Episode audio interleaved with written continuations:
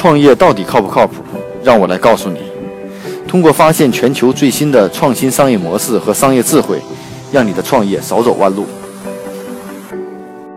大家好，今天创业不靠谱，跟大家分享的项目还是蛮有意思，是在关于汽车行业的，都是利用将车停在公司家里或者其他的场合，把车利用起来的一个项目。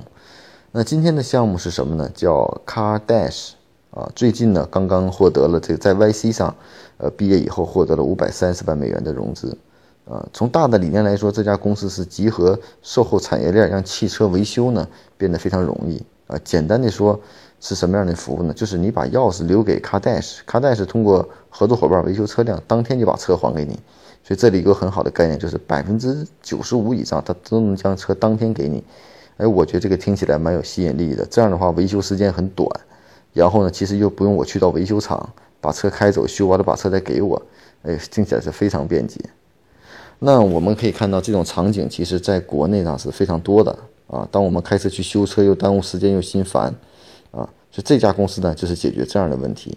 他只需要在卡戴式的这种网站上预约一个时间，将车钥匙留在家里公司前台，或者与卡戴式代表具体约定，车辆就会被他。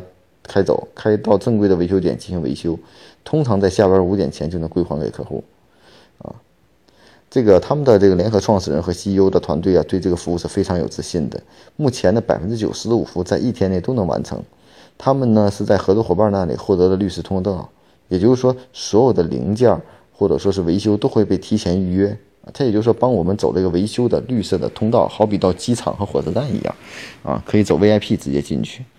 另外呢，如果还有一点更更贴心的就是，如果这个服务时间啊超过了一天，那么卡戴斯会为客户客提供一趟免费的啊，免费的这个叫 Uber 的服务啊，并将汽车送到客户家里头。也就是说，如果一天修不完，他会安排个车给你送走，解决你交通的问题。这尤其是在美国，没有汽车行动起来是非常不的方便。那正好在国内也是一样，我们最头头痛的是把车送走了以后，这几天我怎么上班的问题啊，所以呢。这个公司呢，把这种能够在一天内完成维修，变成了自己的这个一个非常大的亮点啊！所以整体的合作网络包括了很多，包括经销商连锁店，还有各种的维修中心、轮胎中心、洗车店等，它有一套完整的系统和评估体系啊！所以呢，目前公司是从接触的这种汽车店中呢，并不是完全的，而是做了百分之十五加入合作网，呃，加入他们的网络。它并且现在在湾区了，向五十多家公司提供服务，所以它这个服务也蛮有特点，直接跟公司的远签合作。比如说，他们给公司的这种 Google 啊、SAP 啊，还有 Yelp 等大的公司提供服务啊。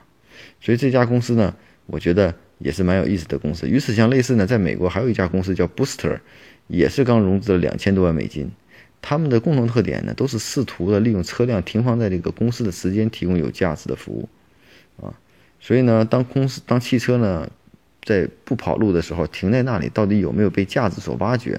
我觉得从国外的这些商业模式来说，都在挖掘这样的剩余价值。就好比之前我们的这种上门洗车也一样，也是上门倒是给你的汽车进行维进行洗呃进行这种清洗。但是从这种服务的这种角度来看，感觉到某些服务对用户还是要求比较迫切的。因为洗车大家有太多的选择，但修车不一样，我们通常认为这是一个周期很长的事，而且很麻烦的事啊。所以呢，我们愿意交给第三方去去处理，包括我们在遇到一些事故的时候，都愿意交给第三方的公司去全权处理。我们不愿意在上面浪费大量的这种时间啊。所以从今天跟大家的分享话题来看啊，我们在做这种任何一个行业，尤其是汽车服务行业中，那像卡戴式和 Booster 这种服务方式，是不是为我们可借鉴？我们也能够在提供一些有价值的服务啊，可能更集中在一些专业导向上呢？我觉得这个也是我们今天可以值得探讨和想象的。